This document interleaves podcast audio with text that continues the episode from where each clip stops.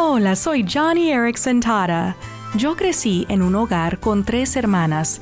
Éramos la niña de los ojos de mi papá, su tesoro preciado. El amor de mi papá fue un ejemplo de lo que dice Dios en Zacarías capítulo 2. Quien toque a mi pueblo, me toca la niña de los ojos. Querido amigo, amiga, puede ser que tú no hayas crecido en un hogar amoroso o que tal vez tus padres hayan fallecido o salido del hogar cuando eras tan solo un niño pero tú sí eres un tesoro preciado de Dios. Tu Padre Celestial te ama tanto, tanto que dio a su Hijo unigénito por ti.